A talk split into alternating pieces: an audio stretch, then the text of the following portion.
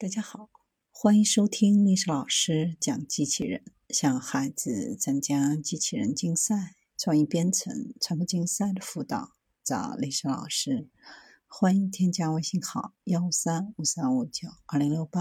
或搜索钉钉群三五三二八四三。今天历史老师给大家分享的是自动测试纳米卫星的机器手。卫星有很多形状和大小。包括大、中、小和纳米，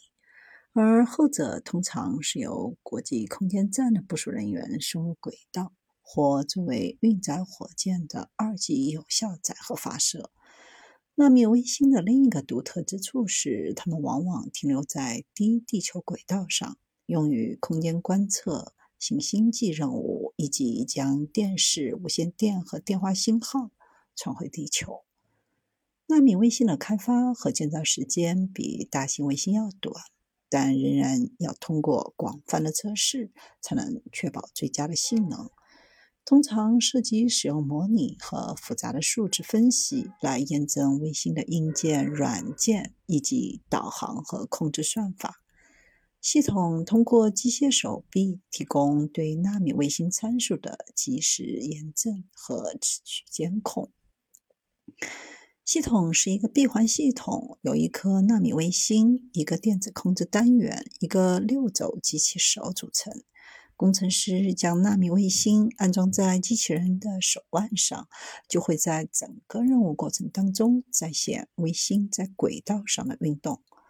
在移动过程当中，卫星上所有通讯系统协议以及系统组件之间的交互都通过测试。系统可以提供简单的可视化和更快的测试结果，以及执行任务相关演示的能力。比如，两个或多个机器人可以复制纳米卫星在轨卫星对接。系统的现实性和多功能性能够用于纳米卫星的设计和测试的任何阶段。一切为太空活动服务设计的东西都可能会对地球产生直接的影响，对为我们的日常生活带来一定的好处，满足我们还没有满足的需求。这种机器人速度快、精度高、有效载荷七公斤，可触及一千四百三十六毫米，重复性为零点零五毫米。它有一个紧凑的足迹，可以是地板、